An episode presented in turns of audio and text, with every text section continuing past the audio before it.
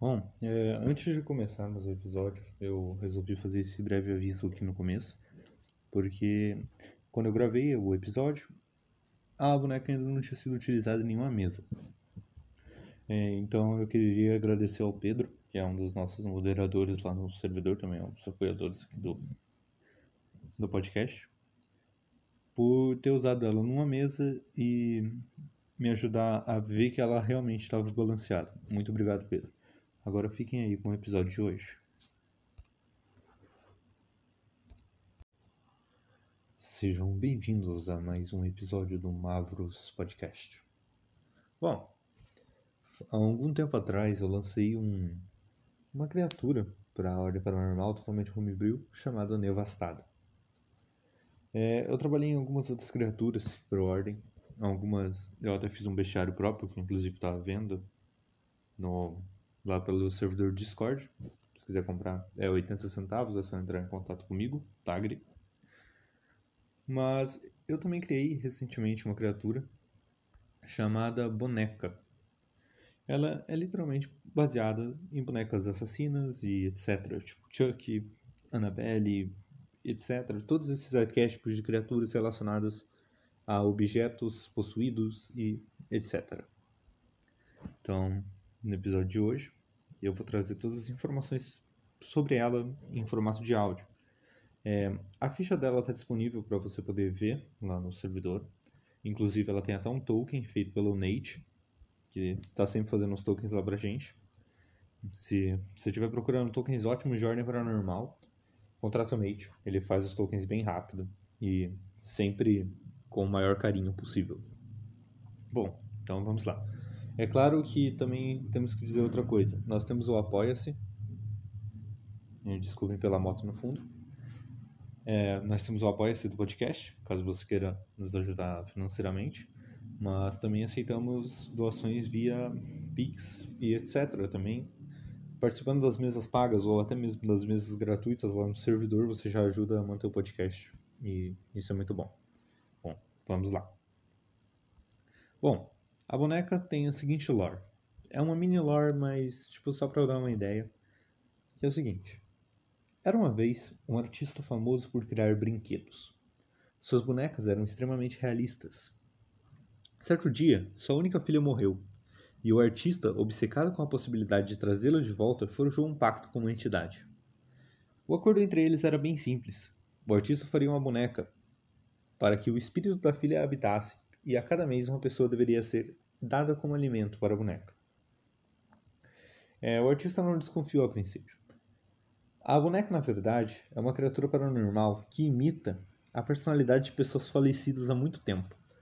E apesar de não ser forte fisicamente, apesar em relação a outras criaturas paranormais, ela consegue se alimentar de suas vítimas enquanto elas estão distraídas. Uma boneca normalmente carrega consigo um punhal contendo algum sigilo de conhecimento. Quando a boneca é destruída, o punhal desaparece. Sua aparência é de um, uma boneca de madeira em tamanho humano, como se fosse um manequim, com olhos vermelhos brilhantes. Vermelhos até demais. Não um vermelho, como se tivesse sangue, mas um vermelho sanguíneo e ao mesmo tempo reluzente. Bom, a boneca é uma criatura paranormal média, de conhecimento, sangue e medo. A VD dela é 20. Ela possui uma presença perturbadora que causa 1d4 mais 4 de dano mental, de DT 18, daí você toma metade do dano, mas se você for next 25% ou mais, você não toma esse dano e você não precisa nem fazer o teste. O movimento dela é igual a 10,5 metros, ou 7 quadrados por turno, ela possui agilidade 2, força 1, inteligência 3, presença 4 e vigor 1. É, pontos de vida, ela tem 62. Ela fica machucada com 31 pontos de vida. Você pode alterar na sua mesa para deixar o Nex melhor para os seus players, mas vocês vão entender que não faz muita diferença a quantidade de pontos de vida, pelo, pelo menos por enquanto. A defesa dela é igual a 16. Ela possui as perícias Enganação mais 10, Iniciativa mais 5 e Luta mais 5. Ela tem resistências a Sangue 3, Conhecimento 5, Cortante balístico e perfurante 5 e é isso. essas são as resistências que ela tem. Ela não tem resistência a impacto. Fica a dica aí se você for player. Bom, ela tem uma característica muito legal, que é remontar-se. Quando a boneca tem seus pontos de vida zerados, ela não morre, mas entra num estado de reconstrução, no qual fica parada sem realizar ações. E após um D4 mais um turnos, ela volta à ativa com 60 pontos de vida. Ou, caso você queira alterar, pode voltar com a vida máxima mesmo. Que seria 62 nesse caso. Bom, como ações ela possui padrão, apunhalada da boneca. Ela pode fazer isso duas vezes. Ela causa 1D mais 5. Quer dizer, é 1D mais 5 para acertar. Ela possui 2D4 mais 3 de dano de conhecimento. E é um ataque corpo a corpo. Ela também tem um outro ataque que você pode escolher como alternativa, que é o beber o sangue. A boneca se aproxima de um alvo inconsciente e o morde, matando o personagem recuperando 1d8 mais 3 pontos de vida, como se fosse um vampiro. Completa. É uma ação completa para ser utilizada. Encantar. A boneca faz um teste de enganação, 4D mais 10 contra o alvo.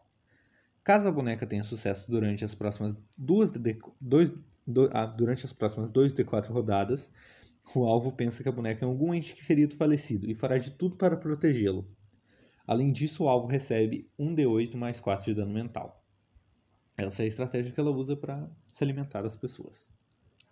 É, o teste que a pessoa tem que fazer é de intuição contra a enganação dela. Quem tirar o maior dado, ou se a boneca tirar o mesmo dado que o player, acontece que ele acabou meio que ficando encantado. Essa ação pode ser usada quantas vezes a boneca quiser, é uma ação completa, ela gasta muito tempo para poder fazer, então ela vai fazendo de turno em turno, ela pode encantar todos os personagens. O enigma de medo da boneca é desconhecido, porém e diferente, dependendo de cada criador.